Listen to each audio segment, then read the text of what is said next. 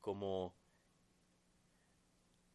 la suficiencia de las escrituras, siempre es bueno recordar que las escrituras son todo suficientes para todo lo que necesitamos. También otro tema importante, como está eh, ahora mismo el pastor Billy predicando una serie sobre nuestro Señor Jesucristo, la persona y la obra de, nuestro Señor. Siempre es bueno recordar eso. Y uno de esos temas es el tema de la iglesia. Siempre es bueno de vez en cuando mirar, estudiar, meditar en lo que es la iglesia.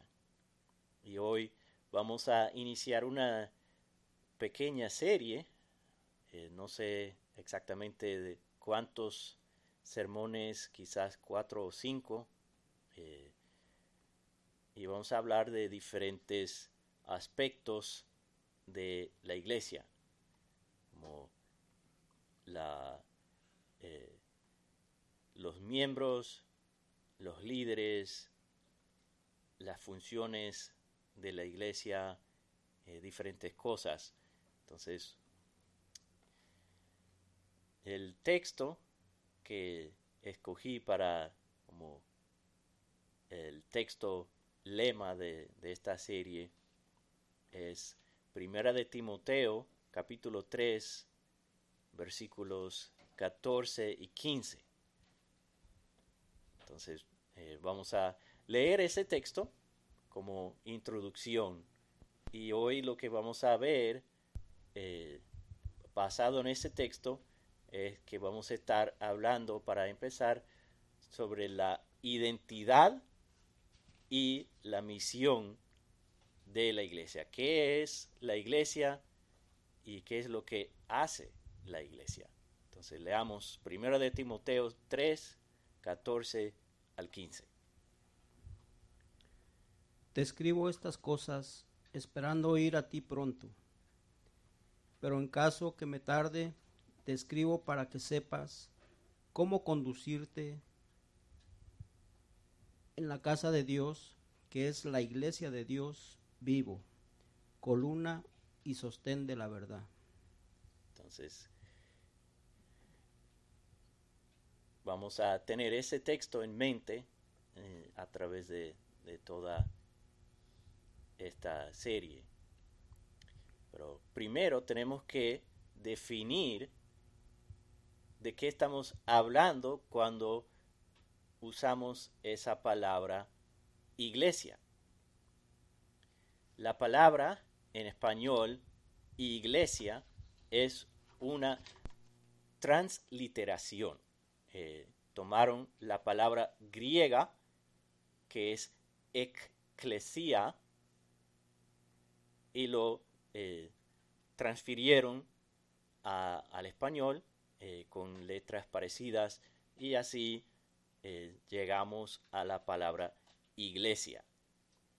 Esa palabra griega eclesia se llama, significa llamados fuera. Durante esa época, en, la sociedad griega, esa palabra era una palabra bien conocida. Eh, la eclesia era eh, en las ciudades de, Grecia eh, que ellos tenían, implementaron democracia. Y entonces, cada vez que había un asunto público que discutir. Alguien iba por las calles llamando los ciudadanos al lugar de reunión para hablar y discutir ese asunto público. Entonces, eh, y, eso, esa reunión eh, lo llamaban ecclesia.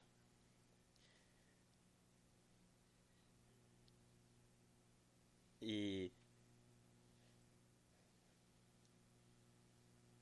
la, eh, en la Septuaginta, cuando se tradujo las, eh, la Biblia, el, Antiguo Testamento, básicamente, cuando eh, los que escribieron la Septuaginta estaban traduciendo del hebreo al griego, entonces usaron esa palabra eclesia para traducir la palabra hebrea kahal, que significa asamblea o congregación. Entonces, podemos unir esas dos ideas para tener una definición muy, eh, muy básico, pero a su nivel más básico podemos decir que la iglesia es eh, es ese grupo que ha sido llamado fuera del mundo, Dios ha llamado fuera del mundo para adorar a Dios. Entonces, hay mucho más que, podemos decir para dar una definición más exacta, pero para, eh, como en términos muy generales, ese es eh, esa es la definición. La iglesia es el grupo de los que han sido llamados fuera del mundo, han sido redimidos del mundo, llamados fuera, para adorar a Dios, adorar y servir a Dios. La palabra iglesia se usa en el Nuevo Testamento de diferentes maneras. Eh, algunos textos hablan de eh, la iglesia en términos generales, hablando de todas las eh, congregaciones en todas partes eh, del mundo.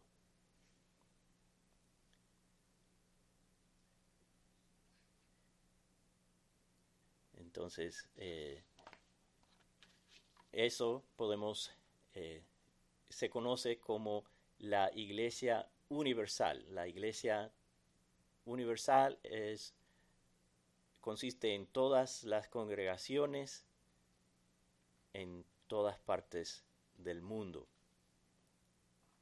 Otros textos usan la palabra iglesia para referir a una congregación en particular. Y conocemos eso como la iglesia local. Tenemos la iglesia universal, compuesta de todas las iglesias locales juntos. Eh, también en el Nuevo Testamento vemos que se usa la, forma plural, las iglesias, eh, para referir a un grupo de congregaciones, típicamente eh, hablando de las iglesias en una región geográfica particular como las iglesias de Judea, las iglesias de Galacia y, eh, otras partes. Entonces, eh,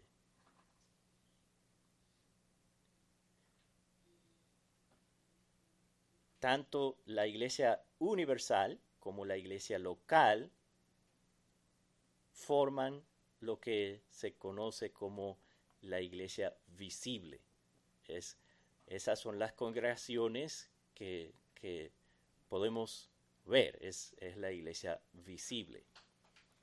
Y todos los creyentes de todo tiempo, desde la caída hasta el regreso de Cristo, forman lo que conocemos como la iglesia invisible porque eh, esa eh, iglesia entera no, se reúne, aunque cada creyente verdadero pertenece a una iglesia local y es parte de la iglesia visible, pero también los que han muerto o los que son por nacer eh, estarán incluidos también en la iglesia en el cielo. Entonces, volviendo ahora a nuestro texto en Primera de Timoteo. Pablo está escribiendo esta carta a Timoteo porque lo había eh, enviado a Éfeso para organizar la iglesia de Éfeso. Entonces, él da varias instrucciones a través de este libro y básicamente aquí, casi en el medio del libro, llegamos a, a, esta, a este versículo que básicamente nos da el propósito por el cual Pablo está escribiendo a Timoteo. Él dice, yo quiero venir a ti, pero en caso de que no puedo venir, te estoy escribiendo para que sepas cómo conducirte en la iglesia, cómo debemos, cómo se debe organizar la iglesia, cómo se debe comportar en la iglesia. Entonces, ese es el propósito por el cual Pablo está escribiendo todo este libro. Habla de los líderes y, todo, eh, básicamente todo aspecto de la vida de la iglesia.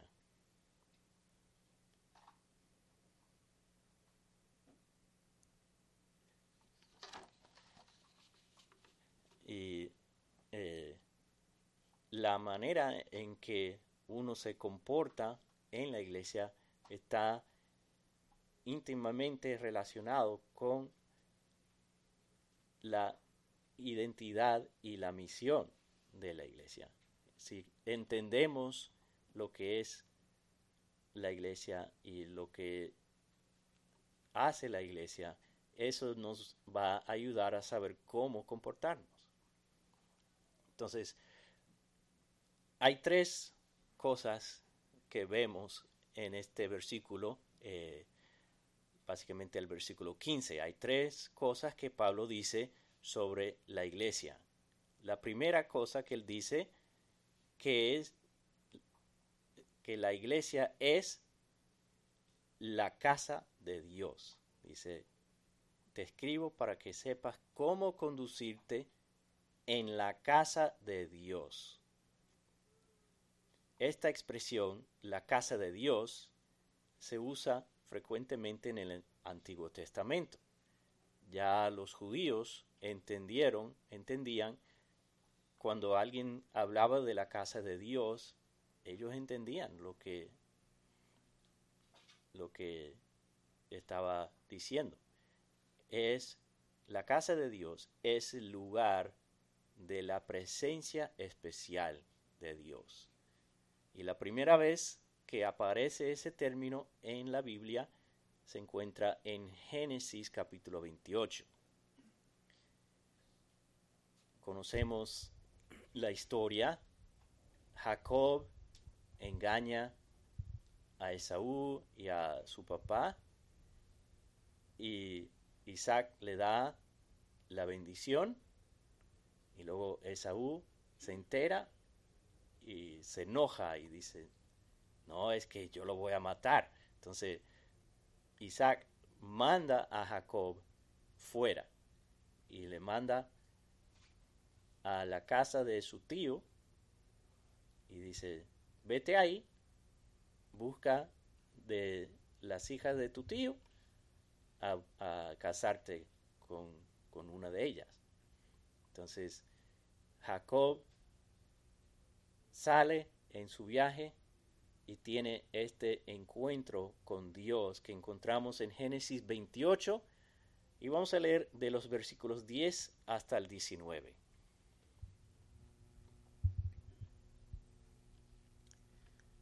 Y salió Jacob de Berseba y fue para Harán, y llegó a cierto lugar, y pasó la noche allí, porque el sol se había puesto. Tomó una de las piedras del lugar, la puso de cabecera, y se acostó en aquel lugar. Y tuvo un sueño, y he aquí había una escalera apoyada en la tierra, cuyo extremo superior alcanzaba hasta el cielo. Y he aquí los ángeles de Dios subían y bajaban por ella. Y he aquí el Señor estaba sobre ella, y dijo, Yo soy el Señor, el Dios de tu padre Abraham y el Dios de Isaac. La tierra en la que estás acostado te daré a ti y a tu descendencia. También tu descendencia será como el polvo de la tierra, y te extenderás hasta el occidente y hacia el oriente, hacia el norte y hacia el sur, y en ti y en tu simiente serán benditas todas las familias de la tierra. He aquí, yo estoy contigo y te guardaré, guardaré por donde quiera que vayas, y te haré volver a esta tierra, porque no te dejaré hasta que hayas hecho lo que te he prometido. Despertó Jacob del sueño y dijo, Ciertamente el Señor está en este lugar, y yo no lo sabía. Y tuvo miedo y dijo, ¿Cuán imponente es este lugar? Esto no es más que la casa de Dios, y esta es la puerta del cielo. Y se levantó Jacob muy de mañana, y tomó la piedra que había puesto de cabecera, y la erigió por señal, y derramó aceite por encima, y aquel lugar le puso el nombre de Betel, aunque anteriormente el nombre de la ciudad había sido Luz.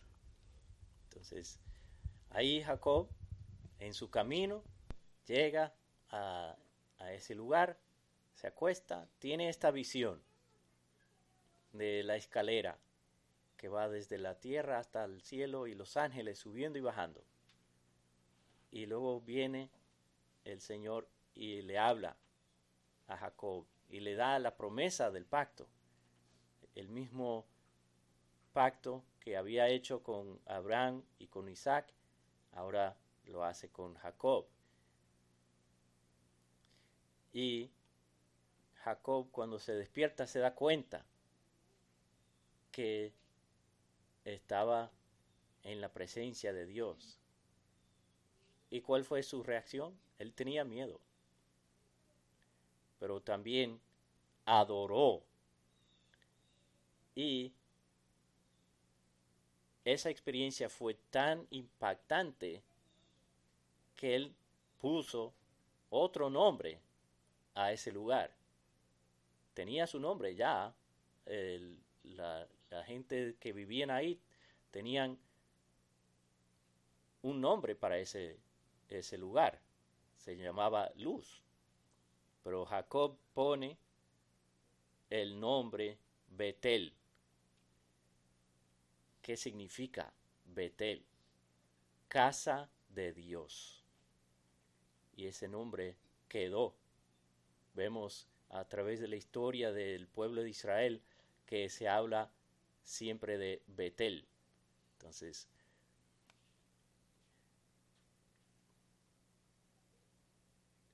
eh, otro ejemplo es Moisés. Está ahí en el desierto cuidando las ovejas y luego ve esta zarza en fuego y luego se da cuenta que sí está quemando, pero no se está consumiendo.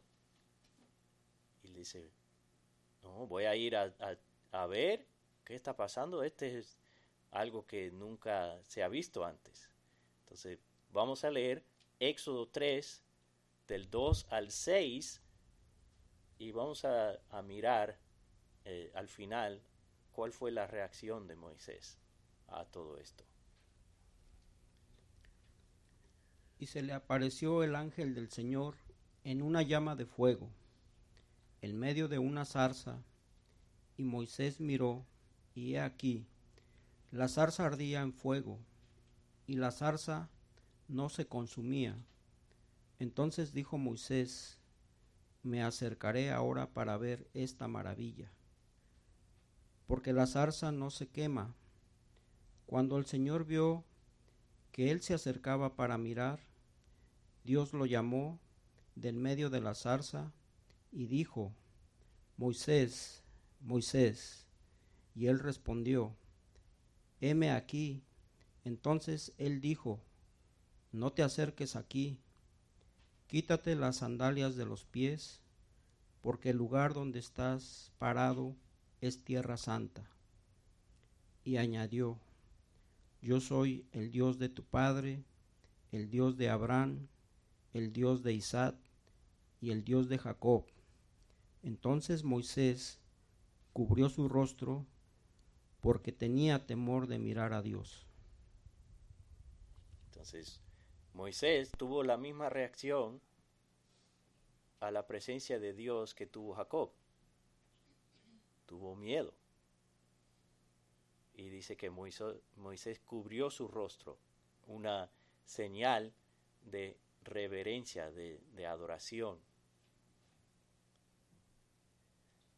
Más adelante, cuando construyeron el tabernáculo y años después el templo, habían eh, diferentes áreas. Una parte del pueblo podía entrar en la corte, en la parte de afuera, donde se hacían los sacrificios.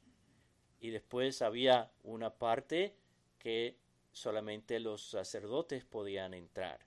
Ahí eh, donde estaba la, lámpara, la mesa del pan sin levadura y el altar de incienso. Entonces, y más allá de ahí había el lugar santísimo donde solamente el sumo sacerdote podía entrar y solo una vez al año y no sin sangre hasta tenían que amarrarle una soga en el tobillo en caso de que él cometiera algún pecado y el Señor lo, lo mate ahí mismo. Entonces, para que, poda, para que podían extraerlo sin que alguien tenga que entrar. Entonces, era tan, eh, tan importante ese lugar y habían muchas regulaciones sobre qué se podía hacer y no hacer en el, en el templo, en el tabernáculo, en la casa de Dios. Y cuando llega nuestro Señor Jesucristo a la tierra y entra al templo, y él ve el mercadeo que estaba haciendo, vendiendo, cambiando dinero y, y lo habían hecho un área de, de comercio en vez de adoración. Él él echa fuera los que estaban vendiendo. Él volcó las mesas porque ellos estaban haciendo en el templo lo que no debían de haber hecho.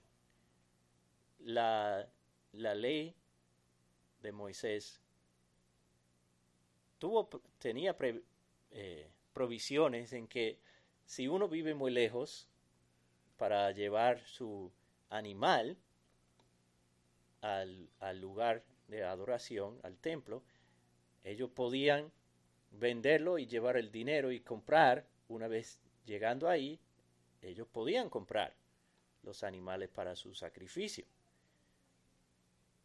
El problema fue que ellos habían dejado que esa actividad entrara al mismo templo. y el Señor dice, eso no está bien. Mi casa será casa de oración. Entonces, lo que aprendemos de esto es que debemos eh, conducirnos en la iglesia con reverencia, porque es el lugar de la presencia especial de Dios. Dios está presente en su iglesia de manera especial. Entonces, cada vez que estamos aquí, como el Señor dice en Mateo 18, donde, donde hayan dos o tres, ahí estoy en medio de ellos. Él promete estar de manera especial en el medio de su congregación. También cuando pensamos en la casa de Dios, podemos entenderlo de, de manera también más familiar, como Dios es nuestro Padre y somos sus hijos, entramos a su casa. Entonces debemos también sentir cómodos porque estamos en la casa de nuestro Padre, en la casa de Dios. Entonces tenemos que llevar ese balance entre tener esa reverencia, pero también tener esa eh, comodidad familiar que, que podemos entrar con confianza. Entonces tenemos que llevar ese balance. El, la siguiente cosa que vemos en nuestro texto, allá en Primero de Timoteo, dice, ¿cómo conducirte en la casa de Dios, que es la iglesia del Dios vivo? Entonces, ¿qué nos dice eso? ¿A quién pertenece la iglesia? No pertenece a cualquier Dios muerto tampoco pertenece a nosotros. Somos administradores.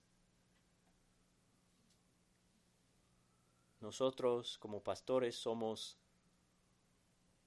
eh, supervisores, somos los representantes de, de Cristo. Él nos ha delegado una administración que tenemos que ejercer, pero la iglesia misma no nos pertenece a nosotros. ¿Qué dice el Señor en Mateo 16, versículo 18? Yo también te digo a ti que tú eres Pedro, y sobre esta roca edificaré mi iglesia y las puertas del Hades no prevalecerán contra ella. Entonces, Pedro acababa de confesar que Jesús era el Cristo, el Mesías. Y Jesús dice, sobre esta roca, hablando de él, de sí mismo, dice, edificaré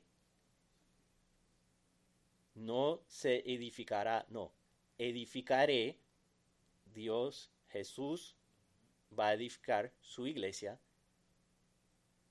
y dice, edificaré mi iglesia. Entonces, la iglesia pertenece a Cristo, a Dios. Y Él mismo es el fundamento.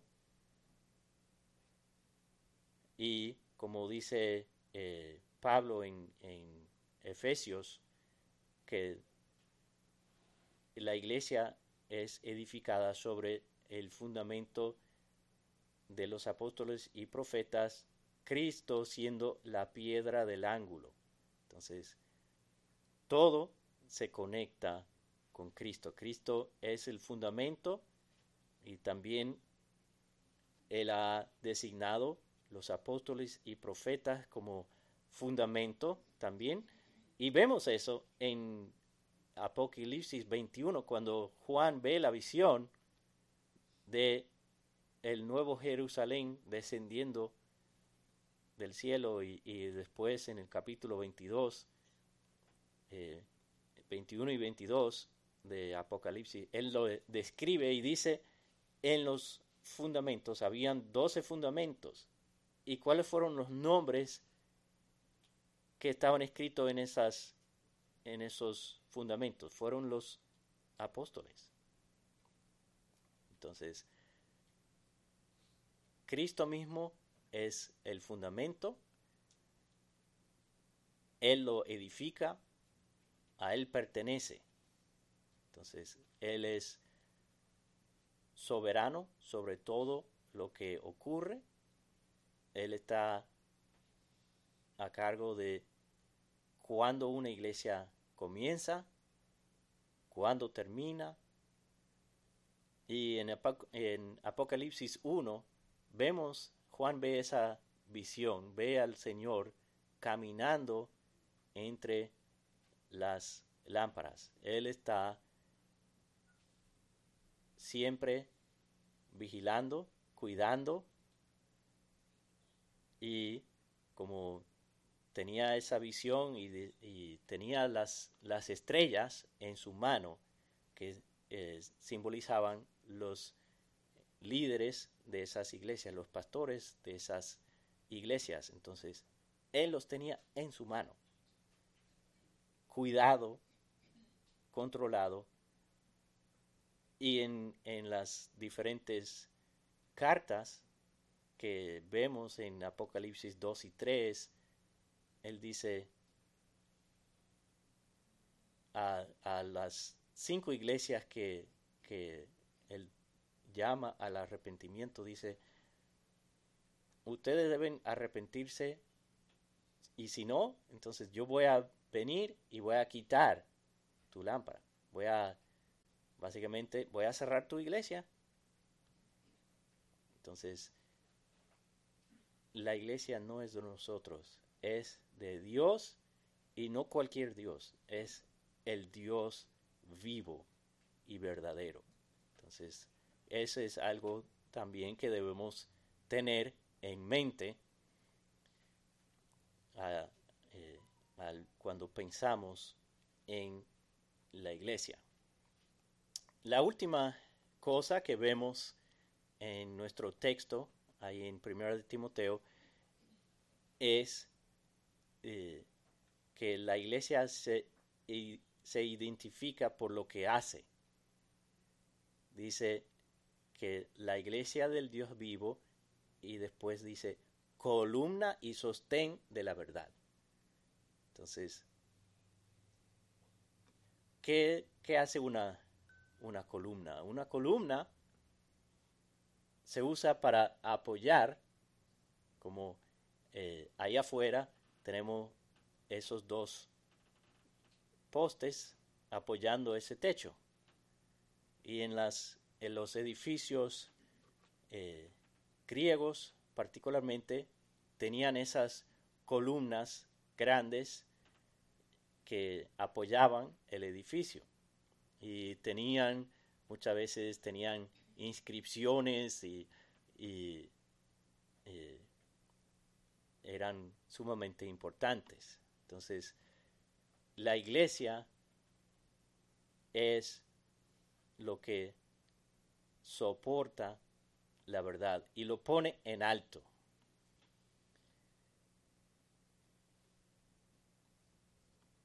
Entonces,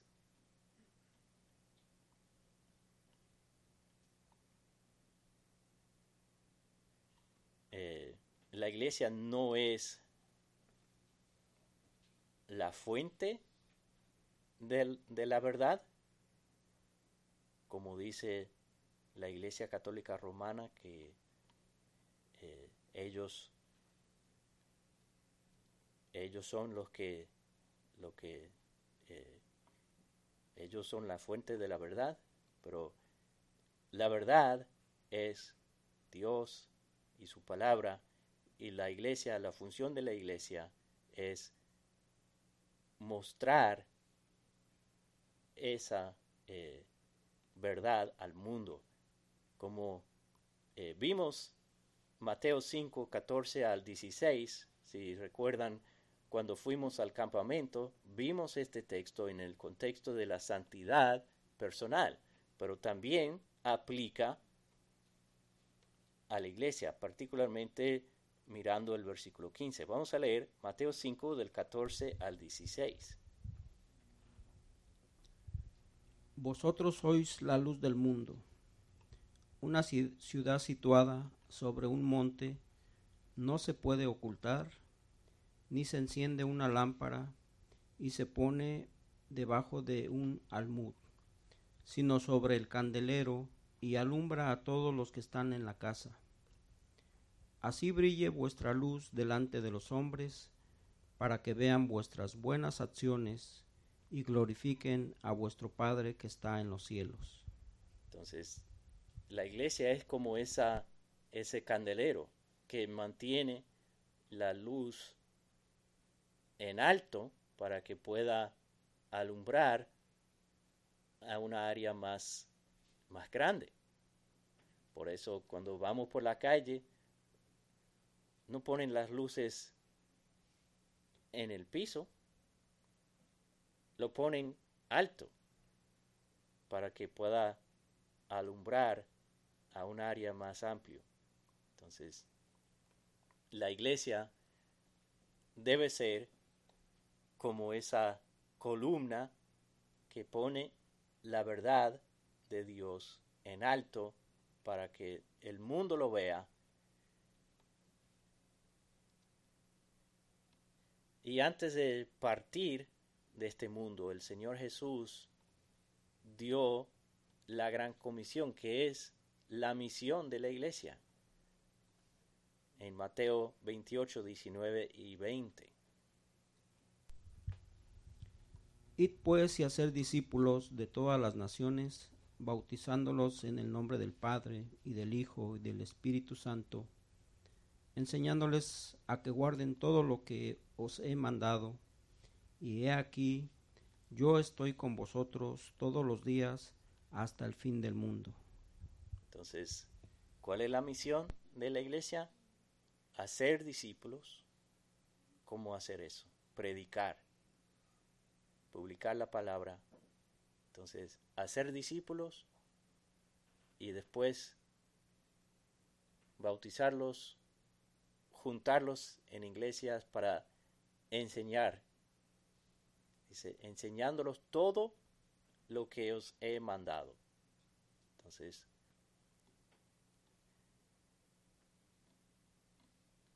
vemos que la iglesia es lo que es porque hace lo que hace, pero también hace lo que hace porque es lo que es. Su identidad y su misión están íntimamente conectados. Y cuando entendemos, eh, cuando entendemos bien la identidad y misión de la iglesia, vamos a saber cómo debemos conducirnos en ella. Es eh, cuando, cuando realmente entendemos que esta es la casa de Dios, que es la iglesia del Dios vivo y que es columna y sostén de la verdad. Eso nos va a ayudar a saber cómo comportarnos cuando estamos en la iglesia. Oremos. Señor, te damos gracias por tu palabra, gracias por tu iglesia que tú has puesto en este mundo como columna y sostén de la verdad para que podamos proclamar la verdad de tu palabra a nuestro mundo que nos rodea, que cada vez más se está poniendo más y más oscuro. Ayúdanos a poder proclamar la verdad de tu palabra con denuero, que recordemos que la iglesia no nos pertenece a nosotros, sino es tuyo. Tú e-, eres el que edificas y nosotros solo somos instrumentos en tus manos. También ayúdanos a recordar que cuando venimos aquí estamos entrando en tu casa. Ayúdanos a adorar y a conducirnos con reverencia, pero también con gozo, sabiendo que tú eres nuestro Padre. Guíanos, dirígenos en todo, te lo pedimos en el nombre de Cristo.